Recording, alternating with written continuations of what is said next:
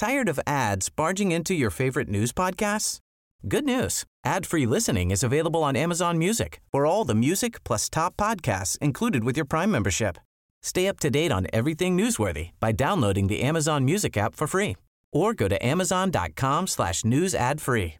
That's amazon.com slash news ad free to catch up on the latest episodes without the ads. El Heraldo Media Group presenta Periodismo de Emergencia con Arturo Rodríguez, Hiroshi Takahashi y Roberto Aguilar. Con las reglas del oficio.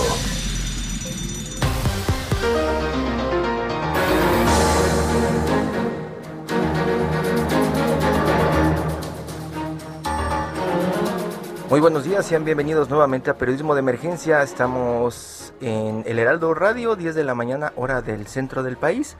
Como todos los sábados y domingos, Ignacio Rodríguez Reina. Nacho, buenos días. ¿Qué tal, Hiroshi? Muy buen domingo para todos y gracias por sintonizarnos. Y a la distancia, Arturo Rodríguez, desde el norte del país. Arturo, buenos días. Buenos días, Hiroshi. Buenos días, Ignacio. Y buenos días a todo el auditorio. Qué gusto saludarte, Arturo. Roberto Aguilar viene en camino, estará aquí en un par de minutos. Y mientras tanto, un adelanto de lo que nos espera esta semana. Ya saben, todas las semanas, sábados y domingos con Mónica Reyes. Mónica Reyes, quien nos hace pues un escenario de lo que prácticamente estará dominando la agenda de los medios de información, no solamente mexicanos, los medios de información en general, pues cubriendo, es un adelanto de lo que usted seguramente tendrá que saber o enterarse en los próximos días. Mónica, buenos días. Buenos días, claro que sí. Futuro próximo. La semana inicia marcada por el tema electoral. Este martes, la Comisión de Quejas del Instituto Nacional Electoral sesionará revisando asuntos que se relacionan con diferentes quejas. Hay pendientes en fiscalización y como cada sesión, siempre se espera un resultado polémico. En tanto, el Tribunal Electoral del Poder Judicial de la Federación sesionará el próximo miércoles para desahogar diferentes casos de controversia, principalmente entre partidos, pues abundan las demandas por violación de derechos políticos en la designación de candidaturas, lo que abre la puerta a la posibilidad de que de último momento puedan bajarse candidatos. Además, han llegado al Pleno los primeros casos por actos, anticipados de campaña y uso de recursos públicos que pudieran tener efectos en el proceso en curso. Mientras tanto, las campañas terminarán el próximo miércoles para dar inicio al periodo de veda electoral, que como se sabe, pues el próximo domingo se elegirán en México 500 diputados federales, 15 gobernaturas, 1.063 diputados locales y 1.926 ayuntamientos. Por otra parte, la instrucción más reciente al presidente López Obrador, emitida por el INE, es que debe respetar la veda, con una estadística que le imputa haber abordado temas vedados, inclusive electorales. En la mayor parte del periodo de campañas, se espera la respuesta del mandatario el lunes. La expectativa también está en saber si mantendrá sus conferencias de prensa matutinas hasta el próximo viernes, sin importar el periodo de silencio electoral. Y el próximo sábado se cumplen 12 años del incendio en la guardería ABC, por lo que esta semana se espera un nuevo informe sobre el caso y el estado que guarda la investigación reabierta. Respecto al COVID-19 y la vacunación, la Ciudad de México tiene previsto iniciar la inoculación de personas ahora de entre 40 y 49 años el próximo martes primero de junio. Conforme al plan, serán las delegaciones Coyoacán, Guajimalpa, Milpa Alta y la Magdalena Contreras, donde inicia el proceso cuyo registro ya está abierto a este grupo de edad. Mónica Reyes, muchísimas gracias con este futuro próximo. Esto es parte de lo que esta semana estaremos abordando en los medios de comunicación. Seguramente, bueno, pues eh, estaremos abordando si es que no se presenta nada en esta última semana ya rumbo a las elecciones, Nacho. Pues no, yo creo que realmente el tema que va a dominar son las elecciones. Eh, estos son seis meses, los seis días. Eh, muchos candidatos deben estar cerrando campaña el miércoles. Hasta ahorita están pues haciendo todo, digamos, el, la, la, recta final de todos sus esfuerzos por conseguir el voto de los ciudadanos. Y bueno, justamente ese va a ser uno de los temas que vamos a estar platicando eh, en, en, esta, en esta edición, en esta, este domingo, eh, porque pues fuera de eso y la vacunación, que además llega, llega a uno de sus momentos más importantes con la intensificación de la vacunación a, pues, a grupos de diferentes eh, eh edades en, en, el país, bueno, yo creo que son los dos temas que, que arriban simultáneamente a, a esta próxima semana.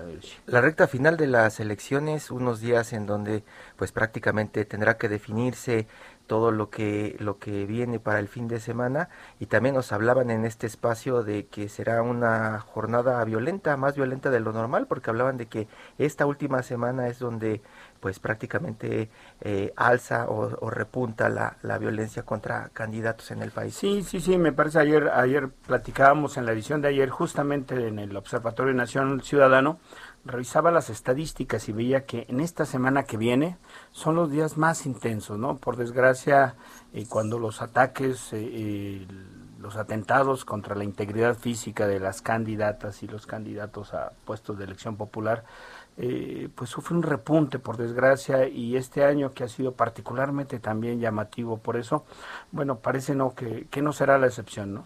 Y, y parte de, de lo que sucede al margen es el tema de las mediciones, de las intenciones de voto, de las aprobaciones, de las percepciones, estas encuestas que desde hace algunas elecciones pues ya no muchos les creen Nacho Arturo Arturo tú que andas a la distancia sabes también que el tema de las mediciones eh, pues ha quedado un poco desacreditada no ha quedado al margen. Y es por eso también Nacho que eh, se creó Oráculos una copia de estos ejercicios que hace Nate Silver en Estados Unidos de reunir como el general de las encuestas o de las mediciones para tratar de sacar pues una una cosa intermedia, ¿no? Que pueda tener mayor credibilidad. Arturo. Sí, es un ejercicio interesante, me parece, porque finalmente pues hace una ecuación que eh, promedia más o menos eh, los resultados de las diferentes casas encuestadoras y con esto pues eh, nos ofrece una panorámica general que pudiera ser próxima al menos a la fotografía del momento que a una semana de los comicios creo que sigue reflejando pues una mayoría importante, una preferencia importante para Morena y sus aliados. Esto es parte de lo que estamos buscando todos los días en, en las encuestas, saber cómo, cómo van, pero con cierto escepticismo. Nacho Rodríguez Reina platicó con Juan Ricardo Pérez Escamilla, el cofundador de Oráculos, esta empresa que se dedica a hacer mediciones, encuestas, proyecciones y que pues trata de tener esta poll of polls o algo así como la encuesta de las encuestas, ¿no, Nacho? Sí, lo que hacen ellos es tratar de ponderar, jerarquizar, un poco limpiar aquellas encuestas patito que no tienen ninguna credibilidad ni hay una metodología manifiesta o que de plano están hechas pues eh, a la medida para alguien. Entonces lo que pues eso nos da un rango un poquito más eh, eh, certero de que son encuestas que en realidad eh, no son producto de encargos, sino que están hechas pues, de una manera seria, científica, apegada pues a todas las eh, metodología que se reconoce como válida para tratar de que no siempre lo logran, para tratar de tener una pequeña lectura de cómo están las cosas o por lo menos de cómo la gente dice que va a votar. Estamos pendientes del tema de los gobernadores y pendientes también del tema de la Cámara de Diputados. ¿Por qué no escuchamos la charla que sostuvo Ignacio Rodríguez Reina con Juan Ricardo Pérez Escamilla, cofundador de Oráculos? ¿Cómo llegamos a esta elección? A ver, yo empezaría eh, diciéndote cómo estábamos y cómo estamos, porque creo que es importante entender el antes y el después. Yo te diría que a inicios de este año todo indicaba que Morena iba, Morena y sus aliados, porque hay que recordar que esta es una eh, elección de dos. Eh, la, la, coalición Juntos Haremos Historia conformada por Morena, eh, el PT y el Partido Verde, y después la coalición va por México de PAN, PRI, PRD, y ahora Movimiento Ciudadano que la verdad ha tenido eh, buenos resultados. Pero a ver, ¿cómo estábamos? Yo te diría que en enero todo pintaba para que esto fuera unas elecciones en donde Morena y sus aliados barreran con todo, arrasaran, se llevaran pues muchísimas gubernaturas de las que de las 15 que están en juego, yo te diría que se hubieran llevado 12, 13 en ese entonces, ¿no? ¿Qué sucede? Pues que ha venido habiendo un desgaste natural del poder. Hoy por hoy lo que vemos es que Morena en específico ha perdido mucho terreno, sus aliados han ganado terreno, ¿no? El Partido Verde y el Partido del Trabajo. Y la alianza va por México también de como estaba en diciembre, como en enero, a como está ahorita, yo te diría que ha avanzado de manera importante. La segunda cosa que te quiero comentar es, Morena y sus aliados van a ganar estas elecciones. No hay duda al respecto de eso, ¿no? Ah, eso, es lo que dicen los números, ¿no? Por supuesto, sí, sí, eso es lo que dicen los números. Y la gente a veces se pela con los números. Bueno, pues los números es la realidad, ¿no? Todo indica que Morena y sus aliados van a ganar. La pregunta es, ¿qué, qué, qué tan amplio será ese margen, no? Eh, y aquí es donde entramos ya en temas más específicos. La pregunta de estas elecciones es, ¿Va a ganar Morena y sus aliados la mayoría calificada, sí o no? Yo te diría que esa es la, pregunta que le interesa eh, al presidente tener una respuesta, ¿no? Y al presidente y a todo mundo, digamos, al legislativo, al ejecutivo, te diría que esa es la, la pregunta más importante. Ahora bien, ¿lo van a lograr o no lo van a lograr? Al día de hoy, los oráculos, los datos de oráculos te dicen que existe un 25% de probabilidades que logren esta eh, mayoría calificada. Este número se ha venido eh, haciendo más y más y más eh, pequeño. Llegaron a tener una, un número de 48%, ¿no? O sea, casi un volado. Esto significa que han perdido terreno en ese sentido, que es para que puedan modificar la constitución sin tomar en cuenta y sin tener que negociar con las otras fuerzas políticas. Eh, los datos de, de Oráculos indican eso. Yo pienso que no van a lograr la mayoría calificada, pero que se van a quedar cerca. La pregunta es qué tan cerca, ¿no? Ya damos por descontado que, que, que Morena va a tener la mayoría absoluta. Y algo que es muy importante es que los partidos chicos empiezan a crecer muchísimo. El Partido Verde y el Partido del Trabajo, mira, actualmente el Partido Verde tiene 11 diputados la proyección de Oráculos es que acabe con 49 diputados. Esto es un brinco inmenso y como pues todos bien sabemos, el Partido Verde lo que hace es se alinea con el poder siempre. Así lo hemos visto desde el 2000, llevamos veintitantos años viendo esto. No creo que vaya a haber ningún cambio ahí.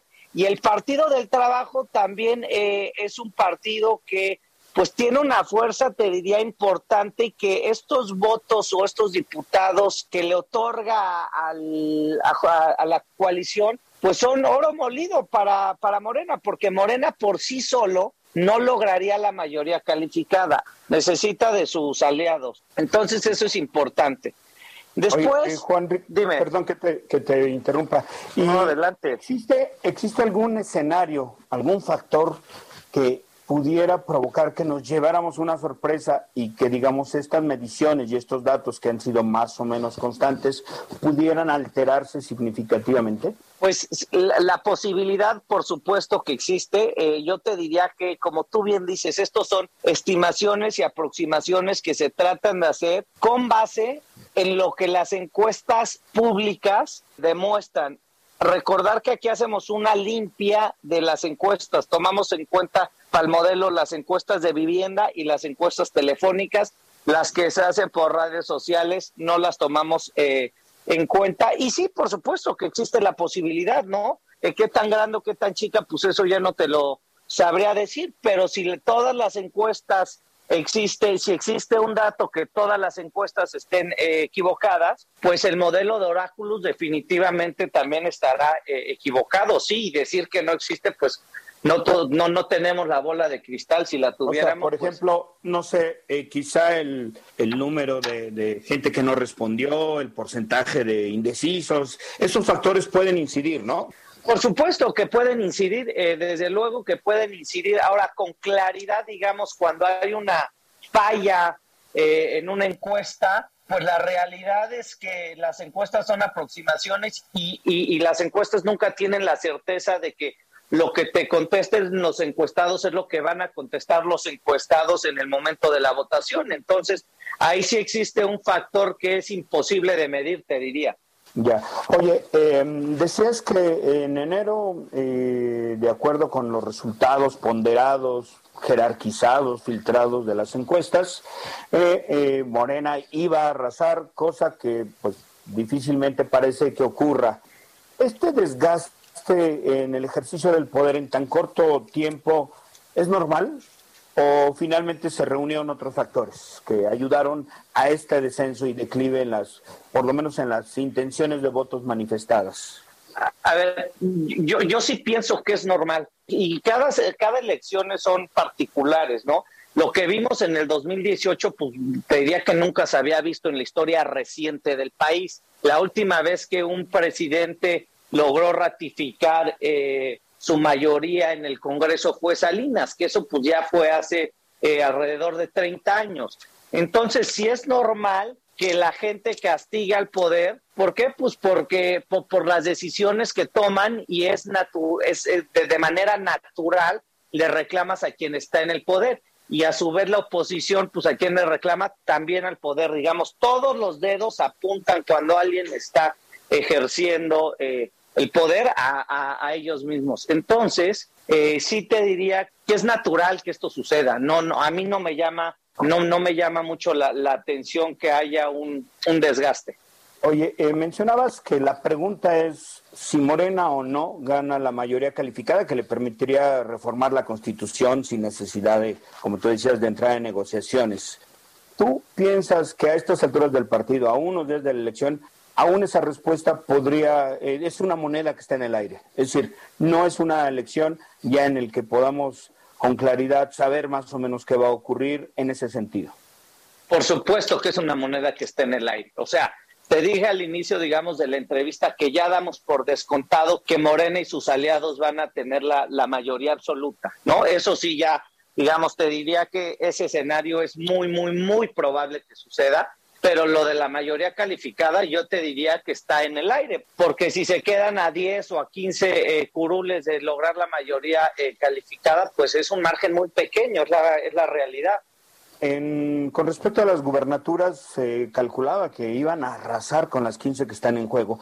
Ahora, ¿cómo, cómo de acuerdo con la información y con los ejercicios que ustedes realizan al ponderar las encuestas, ahora, ¿cuál es el panorama, Juan Ricardo? Mira, a nivel eh, estatal te comentaba que Oráculos no hace eh, un agregador porque la realidad es que hay muy pocas encuestas. Esto es otro dato que, me, que, que me gustaría tocar. Si quieres, ahorita entramos al tema de las gobernaturas, pero te diría esto.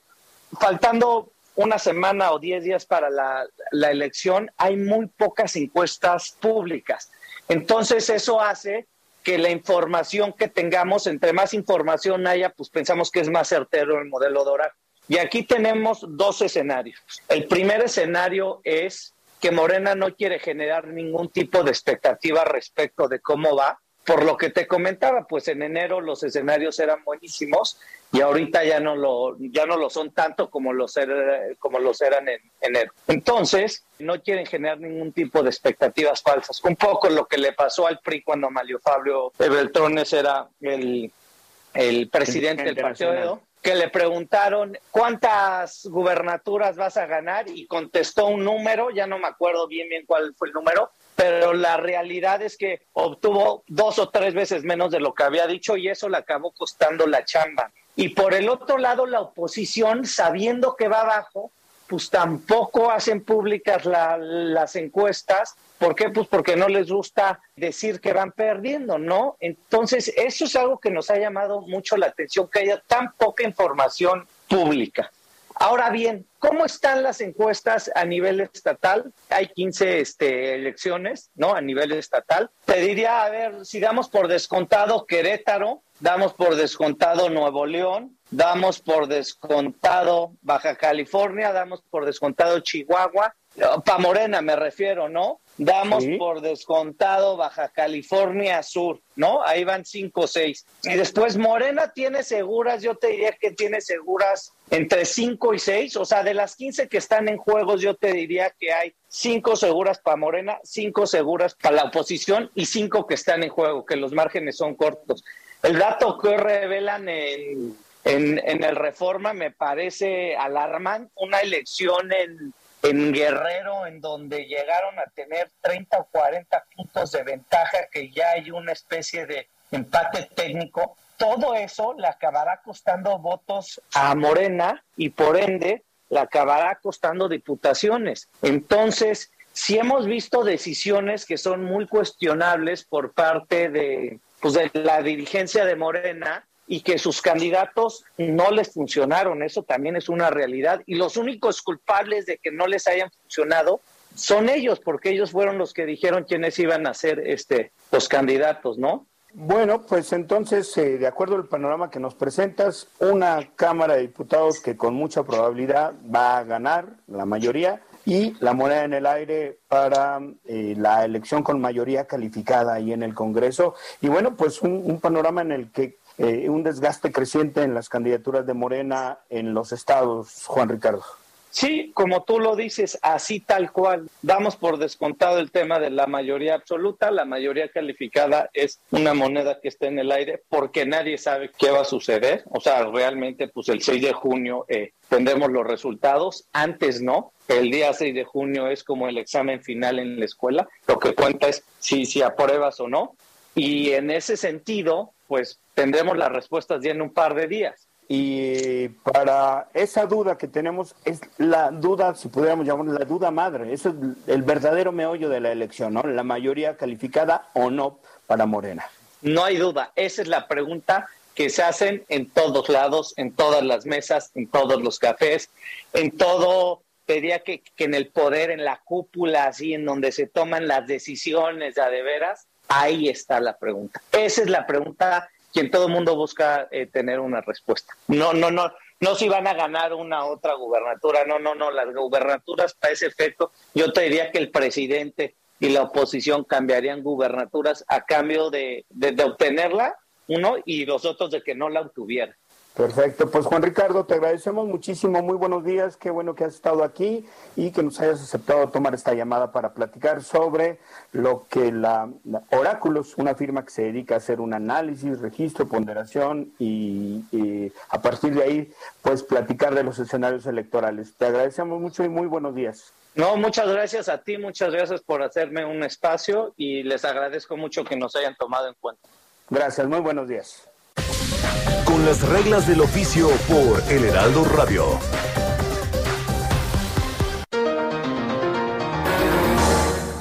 Escuchamos a Juan Ricardo Pérez Escamilla, cofundador de Oráculos, quien le dice a Nacho, la moneda está en el aire, algo que no pensábamos en enero. Morena tenía prácticamente el control de todo y ahora pues se habla casi de un juego de azar, Nacho.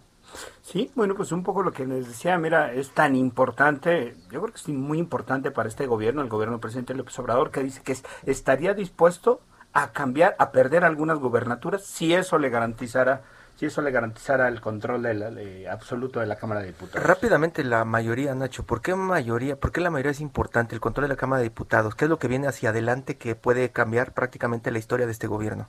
Bueno, porque si tiene la mayoría calificada, el partido que está en el poder, Morena, podría realizar cambios en la Constitución que de otra manera no podría. Es decir, si pretendiera, por decir alguna intención que ha manifestado el presidente López Obrador, eh, eliminar o cambiar el estatus del INE, del INAI, del IFETEL, de la COFESE, en fin, de una serie de organismos autónomos, pues bueno, lo podría hacer con facilidad. No tendría que negociar con nadie, no tendría que, este, digamos, que estar ahí tratando de, de arreglar simplemente pues votarían y lo harían. Arturo Rodríguez y algunos mencionan incluso dentro de esta mayoría la revocación de mandato, dicen que ahora se la cumplen. Bueno, pues es eh, parte de lo que en este momento estamos futuriando, ¿no?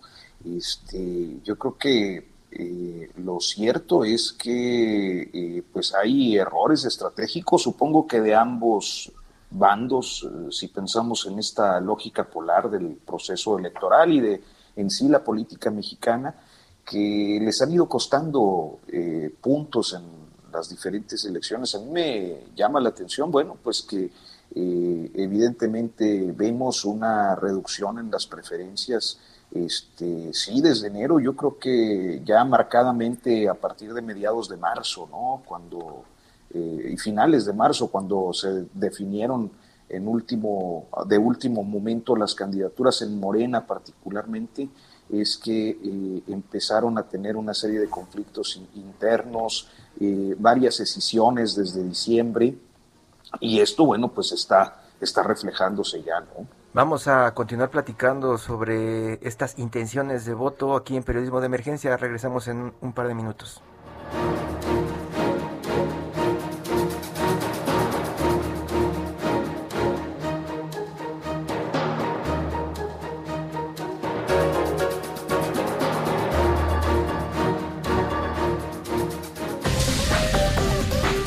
Momento continuamos. Periodismo de emergencia. Regresamos con las reglas del oficio.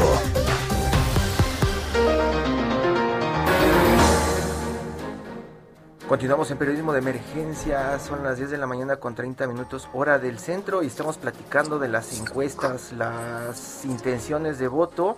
Hay 21.368 cargos en juego este fin de semana. Estamos platicando que lo más importante hasta el momento, más allá de las gubernaturas, tiene que ver con el Congreso, con el tema de las decisiones que se van a tomar y las autorizaciones que puede tener el poder. Eh, Roberto Aguilar ya está con nosotros, se va sumando y estábamos platicando también fuera del aire del tema económico, cuál será el impacto de estas elecciones. ¿Qué tal? Muy buenos días. Pues fíjate que los mercados están descontando ampliamente que Morena pierda la hegemonía legislativa y bueno, pues eso al final incluso están viendo un factor que podría impulsar más la recuperación de la economía mexicana. Sin embargo, fíjense que ayer estuve revisando un documento de Goldman Sachs donde dice que si bien, si esto sucede, lo que podría haber es un riesgo muy grande de que se volviera más, eh, pues mucho más violento quizás la reacción del presidente y buscara la alternativa de generar otros mecanismos para validar sus propuestas de cambios, incluso constitucionales, como mencionaba justamente Ignacio antes de del corte y creo que esta es una de las situaciones que vamos a monitorear muy de cerca para ver cuál es la reacción de los mercados justamente a los primeros resultados. Arturo, tú estabas con el tema de futurear, ¿no? Como hacen los mercados. Híjole, pues es que eh, creo que eh, la forma en la que se ha ido cerrando, o sea, ciertamente el tema de la Cámara de Diputados es de, interés para quienes eh, luego estamos siempre revisando los asuntos de la cosa pública, y para el propio gobierno es fundamental, supongo que para las oposiciones, pero tengo la sensación específicamente en los casos donde hay elecciones de presidente municipal, donde hay elecciones de gobernador, que para los ciudadanos es más importante lo que directamente les afecta, el contacto más cercano con sus gobernantes, con sus gobiernos, eh, y, y en ese sentido, quizás eh, a veces los fenómenos regionales tienen un efecto importante que no siempre se alcanza a medir en las conductas de, los eh, pues, electores, ¿no? Eh, particularmente me llama mucho la atención el caso de Nuevo León, por ejemplo, donde pareciera que hubo un cierre de filas apostándole al regionalismo ante pues los señalamientos que se hicieron en el contexto federal. No sé si ustedes coincidan con esta perspectiva. y Sonora también, ¿no? Sí, donde, Sonora. a, Alfonso Durazo se le atribuía pues venir, ser prácticamente un extranjero en su tierra, pues porque tenía muchísimos años de no estar viviendo ahí. Pero me parece que Arturo eh, menciona muy bien. Yo creo que el el, las elecciones locales, por supuesto que tienen un impacto federal. Me parece que no se puede, que no se puede desligar, pues, ¿no? Este, porque si en un caso como en Nuevo León eh, se da la voltereta, como parece que va a ocurrir, y, podría ganar el candidato de Movimiento Ciudadano, eso va a arrastrar también votos para los diputados federales, para los alcaldes, para los diputados locales, en, en los casos en que se elige eso también, ¿no, Arturo? Sí, y, luego hay fenómenos, eh, yo no los he medido todos, pero me parece que son eh, más o menos eh, importantes, en los que tenemos episodios como el de San Luis Potosí, ¿no? Donde hay una candidata de Morena, pero la coalición verde eh, Partido del Trabajo se, promo se promueve también como la auténtica 4T. Y luego, en ese mismo estado, hay candidatos a diputados federales donde Morena, Verde y PT van juntos. Entonces, hay una, una situación ahí un tanto impredecible de, votos cruzados que no sé cómo vaya a resultar. Me parece el caso más eh, emblemático, pero seguramente hay situaciones similares en otros lugares de la República. Y con candidatos que arrastran acusaciones serias, Arturo. Ciertamente en el caso de, San Luis Potosí creo que eh, eh, tanto en el caso de Gallardo, este candidato del Verde PT, como de algún otro candidato, hay, hay un personaje muy peculiar de redes sociales progresistas apodado Tecmol o Tecmol, que eh, pues ha hecho su campaña en helicóptero. es, es, algo auténtico, sobre todo con un partido con pocos recursos, es un partido nuevo, este, que, que se den situaciones como esa, es muy, muy llamativo, ¿no? Hablaba la Unidad de Inteligencia Financiera y la Comisión de Quejas de Fiscalización del INE la semana pasada de 170 eh, operaciones eh, que están bajo observación, 33 de las cuales son eh, verdaderamente alarmantes para pues estos estas instituciones que revisan los temas de los dineros, los movimientos financieros y que les han brincado en el sistema por pues la amplísima cantidad de recursos. Yo creo que ahí hay un, un par de casos muy obvios como podría ser también el caso de, de, Nuevo León, y que independientemente de las investigaciones por, por el tema de, de lo que pudiera representar un problema por el origen de esos recursos, pues podríamos también enfrentarnos, y yo creo que esa es parte de lo que hoy eh, nos arroja la perspectiva, un proceso de judicialización postelectoral muy intenso, que ya de por sí el periodo de campañas lo ha sido, ¿no? Pues para hablar como estamos en este momento haciéndolo sobre futurear y sobre este tema de, de, prospectiva, está Verónica Malo Guzmán en la línea, ella es vocera y colaboradora de El Heraldo Media Group. Verónica, muy buenos días. Hola Verónica. A ver, parece que tenemos algún algún pequeño problema con el enlace, pero seguramente ahorita se restablecerá. Este, yo creo que uno de los eh, elementos también que hay que tomar en consideración es el contenido de las campañas. Poco hablamos de lo que están proponiendo, ¿eh? eh en realidad, me parece que ese es un tema que, que merece una, una conversación más amplia. Eh, una super conversación y, de las campañas y también del cambio. Arturo, yo creo que es uno de los reporteros que le ha dado mayor seguimiento a todas estas campañas de ridículo en TikTok y en redes, ¿no? De todos los candidatos. Y yo cuando estabas platicando hace unos minutos, Arturo, sobre este tema te iba a preguntar, ¿has visto algún cambio a partir del ridículo que hacen en redes, en TikTok los candidatos en su, en su pues arrastre de votos o, algo que, se note eh, visiblemente, Arturo? Pues mira, el caso de Samuel García me parece que es el caso exitoso del el uso de las redes sociales al estilo influencer, muy eh, trivializado eh, el discurso eh, electoral, eh, que si bien está bastante generalizado, yo eh, supongo que como parte de las recomendaciones que dan algunos consultores, es claro que en ese caso concreto esta trivialización ha resultado exitosa, ¿no? además, en un contexto muy peculiar, porque el, el elector nuevo leonés es muy peculiar, o sea, creo que una figura como la de Samuel García, eh, sería inadmisible en la Ciudad de México, por ejemplo, ¿no? O en otras entidades, pero ahí eh, pues eh, le ha ido bien. El prototipo, quizás. Verónica Malo Guzmán, vocera y colaboradora del Heraldo de México, ya está en la línea. Verónica, buenos días. Hola, buenos días, Arturo, José Ignacio, Roberto Ciro. Gracias por la invitación. Muchas gracias. Pues estamos platicando, ya escuchaste de, de, estamos futureando y estamos basándonos en todos los datos que están arrojando las encuestas y también las redes. Cuéntanos qué es lo que arrojan los números que publica el Heraldo Media Group en las últimas semanas. Sí, muchas gracias. Pues mira, eh, Antier, el Heraldo efectivamente publicó los datos de las últimas encuestas de intención de voto para las gubernaturas en disputa. Son 15 gubernaturas, como bien saben ustedes, los radioescuchas. Eh, y pues la primera, la primera gran lección o el primer gran vaticinio es que la primera fuerza electoral del país va a ser eh, Morena y sus aliados, ¿no? Que como apuntaron ustedes, pues depende del Estado cuáles son esos aliados, ¿no? Eh, lo segundo es que, bueno, esta es una cuestión de, se mira, depende del, del, lente con que se mira. Eh, algunos dicen que, bueno, pues eso son eh, magníficas noticias, otros dicen que, que no son buenas noticias y que de hecho, pues eh, la fuerza de la oposición al gobierno federal este, está es, es, grande, es fuerte, está incrementándose. Y ahí tendría que decir que, que efectivamente, que de unos meses para acá, que se veía que Morena iba a arrollar en esas 15 gubernaturas, pues a la fecha ya no ya no es tanto el empuje. Se hablan ahora, eh, hablan ahora de cinco o seis seguras para Morena, cuando en enero hablábamos de do, hasta 14, 12, 14, ¿sí?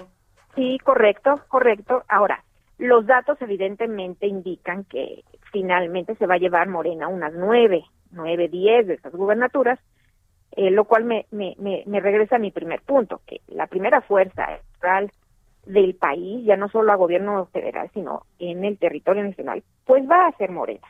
Y, y, eso es, eh, eso era muy previsible, porque una de las de las lecciones básicas de la ciencia política es que los los partidos que no han gobernado o que no han gobernado en por mucho tiempo eh, tienden a ser favorecidos en este tipo de elecciones, ¿sí?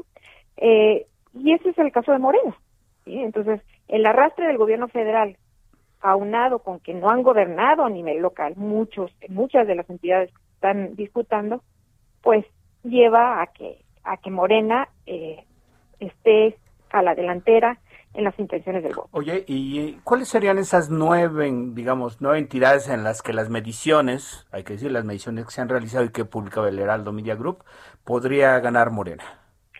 Pues es Baja California, es, es Sinaloa, es Sonora, es Zacatecas, es Michoacán, es Guerrero, eh, Colima, eh, no sé si me está escapando alguna. Campeche, eh, no sé. Las, Campeche es de las disputadas. Eh, ha perdido ahí, Laira Sansores ha perdido bastante empuje en las últimas mediciones. Mm, bueno, no se diga Nuevo León, que está disputadísima, Chihuahua, Baja California. No podemos decir que no tiene empuje en ninguna de las elecciones, ¿no? Así es. eh, y bueno, en San Luis Potosí, que ya se ve que, que Morena va a estar en tercera, en tercer lugar, y Querétaro, sin lugar a dudas, que pues se va para el PAN. ¿Sí? Más o menos ese es el escenario por cuanto a las gubernaturas. Pero eh, el Heraldo eh, ha estado midiendo otras cosas, ha estado midiendo las alcaldías de la Ciudad de México y del Estado de México. Y ahí sucede una cosa muy curiosa que, que se relaciona a lo que les decía. Eh, en la Ciudad de México, pues, el partido en el, digamos, en el poder ha estado gobernando durante más de dos décadas. Entonces, ahí se empieza a ver ya una suerte de de, de descomposición de, de, ese poder. Y hay, de esa... un desgaste, es lo que nos mencionaban mm. con algunas encuestas internas. Eh, Así es. Eh, con el tema de, de inseguridad eh, y por el tema también del metro, que llegó a afectar o a arrastrar a los candidatos que iban también firmes hacia pues un, un retroceso grande en las últimas semanas, ¿no? Absolutamente. O, hoy en día, pues ustedes sabrán, eh, la oposición, digamos, al gobierno local tiene Cojimalpa, este y tiene Benito Juárez. Uh -huh. Pero hoy se habla de que a lo mejor pierden Álvaro Obregón, uh -huh. Coyoacán, la Magdalena Contreras, Miguel Hidalgo. Entonces, eh, sí, se está hablando de cinco o seis alcaldías que pasarían a manos de la oposición. Ahora, sucede una cosa contraria en el Estado de México. El Estado de México es el bastión por excelencia del priismo, ha sido el bastión por excelencia del priismo y los municipios de la zona conurbada a la Ciudad de México están manchándose de guinda. Entonces, uh -huh. lo que está perdiendo, eh, o parece ser que lo que está perdiendo en la Ciudad de México Morena lo va a compensar con el Estado de México. Y eso a su vez se traduce en distritos, eh, porque pues la joya de la corona, o lo que más le preocupa a Morena es mantener la mayoría en la Cámara de Diputados. Entonces, está visto que no va muy probablemente obtener una mayoría calificada, pero sí es posible que obtenga una mayoría absoluta, ¿sí? Que es 50% más uno.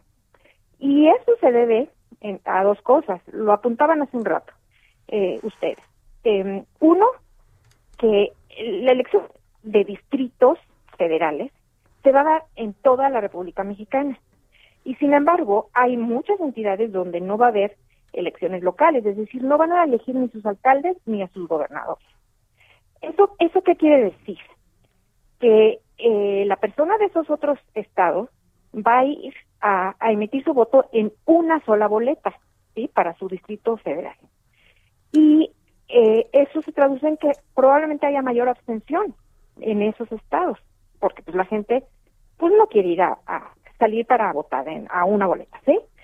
Y eh, de nuevo, otra regla de la ciencia electoral, digamos, ciencia política, es que cuando hay mayor abstención, beneficia al gobierno federal que está en turno, o sea, a nivel de composición de la Cámara de Diputados.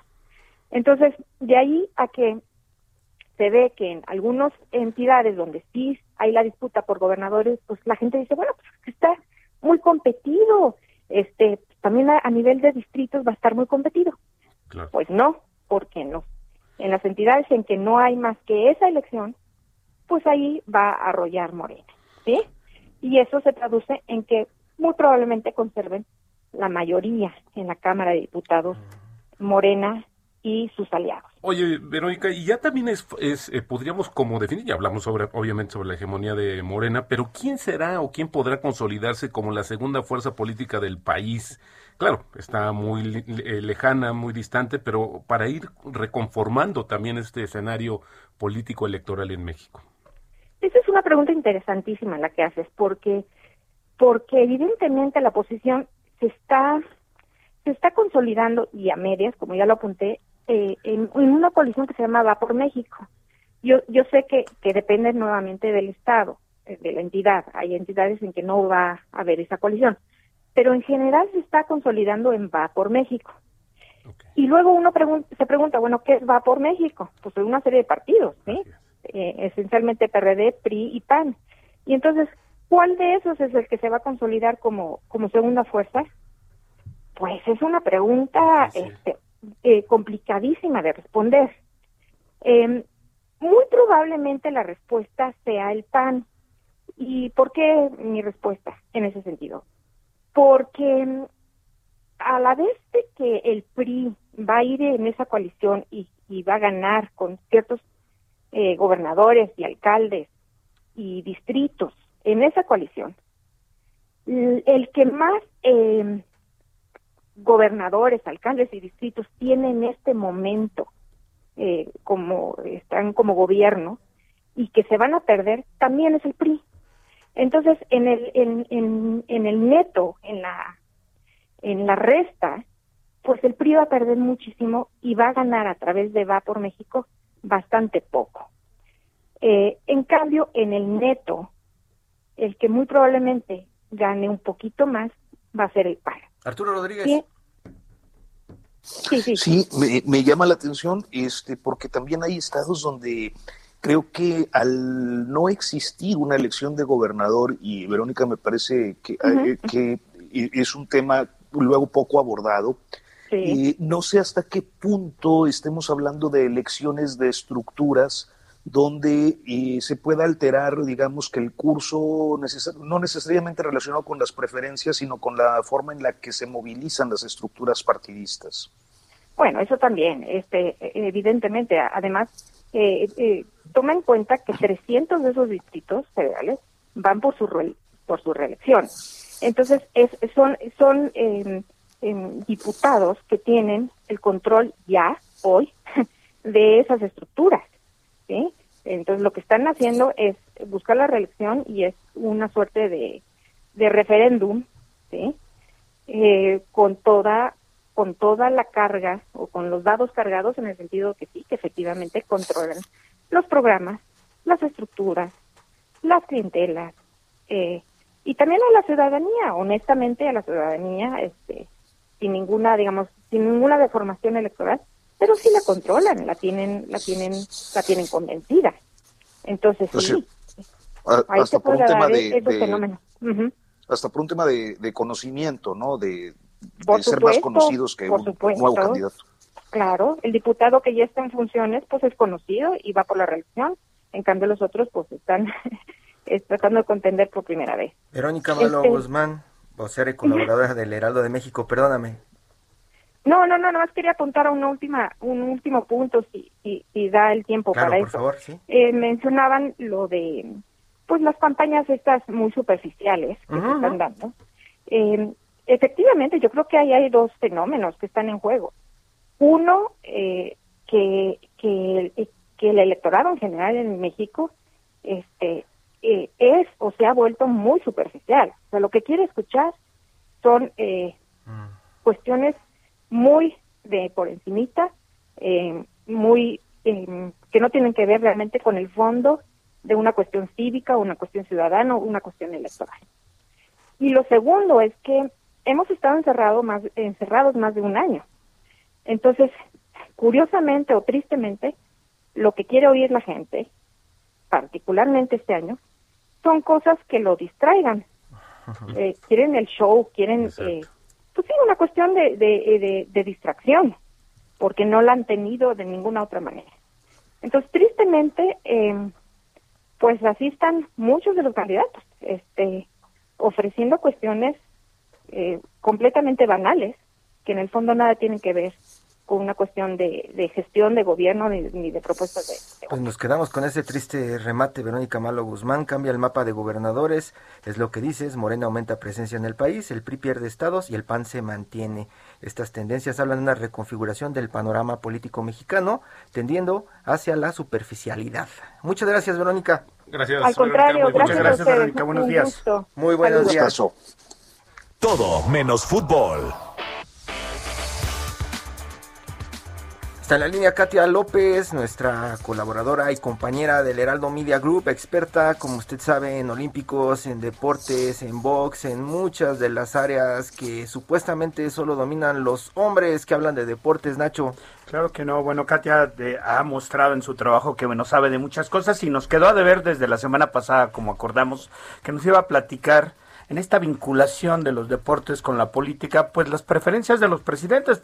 Sabemos que, el presidente López Obrador es un fanático y redento de, del béisbol y eso tiene un impacto, no solamente digo, qué bueno que le guste y que se de repente se baja a macanear, como él dice, pero tiene un impacto en, en la lógica de en las políticas públicas de apoyo al deporte, ¿o no, Katia? A ver, está pensando, Katia. teníamos en la línea, quizás está pensando la respuesta. Pero, bueno, no, digo, uno, me parece que mientras restablecemos la... Y, tal vez, y tal vez lo vean como un tema superficial de nosotros en este momento, pero eso también reconfigura el tema de la educación en todo el país y también el crecimiento y la educación de los niños. Eso nos iba a platicar, Katia, que creo que ella está aquí en la línea. Aquí, aquí ando, aquí ando, chicos. Muchas gracias, muy buen día. Sí hice mi tarea. Y fíjense, les voy a poner un poco el ejemplo de los contrastes. En el caso, efectivamente, como dices, Nacho, eh, el presidente Andrés Manuel tiene preferencia por el béisbol y crea la oficina de ProBase, ¿no? Que ahora dirige Edgar González, el Triga Mayorista. Crea una oficina para el box que dirige Miguel Torruco y crea una de caminata que dirigía eh, eh, Bernardo Segura. Les había asignado presupuesto, pero no había administrativamente una manera de entregarles presupuesto. La, la situación es un poco compleja. Pero es que adicional a que el que crea estas oficinas, eh, ya existían federaciones deportivas en estas disciplinas. Y eso es pues meramente por su, por su, por su afición al, al béisbol, por la amistad o afecto que le tiene a Bernardo Segura, marchista, que fue incluso su director de deporte cuando estaba en el ex distrito federal. Y bueno, con Miguel Torruco el tema de la, la Comisión Nacional de Box. Pero curiosamente ahí es como, estos a mí me gustan, y yo este, quiero que de estos se, difunda más. Y por el otro lado tenemos a Adolfo López Mateos, que fue un presidente que practicó varios deportes, hizo senderismo, se fue de México a Guatemala caminando con unos alumnos del poli eh, cuando era joven, practicó boxeo, fue parte de la gente, o sea, él fue el que convocó a fundar el Consejo Mundial de Boxeo en el 63 y en ese mismo año él fue una de las voces principales que pidió para México los Juegos Olímpicos. O sea, eh, es, una, es una concepción súper distinta de me gusta el deporte y quiero promoverlo a solo los que yo quiero, ¿no? Eh, en otros casos, Carlos Salinas, que fue eh, subcampeón panamericano en ecuestre en Cali 71, un deporte que también practicó, por cierto, Alfonso Romo, ¿no? que estaba antes en, en la oficina presidencial, y fue Juegos Olímpicos de Sydney, el señor Romo. Eh, Gustavo Díaz Verdad, que jugó basquetbol, y entre otros datos curiosos, por ejemplo, Plutarco Elías Calles, es que si bien el deporte no era visto como una prioridad, ¿no? En la era postrevolucionaria, pero Plutarco Elías Calles fue uno también de los eh, de las voces cantantes para recibir los Juegos Centroamericanos de 1926, que fue la primera edición. Y antes de él, Pancho Villa, yo llegué a ver fotos de eso, era un gran aficionado de jugar pelota cuero. Katia, Katia, nos come el tiempo y apenas estamos en la introducción. Te proponemos continuar con esto la siguiente semana y hablar también de la diplomacia del deporte. Katia López, colaboradora del Heraldo Media Group, Nacho Rodríguez Reina, Roberto Aguilar, Arturo Rodríguez, muchas gracias por acompañarnos. Muy buenos días.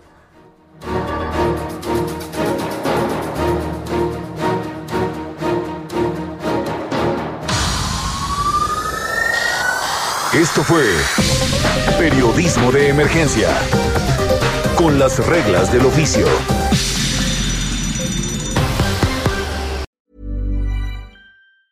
Tired of ads barging into your favorite news podcasts?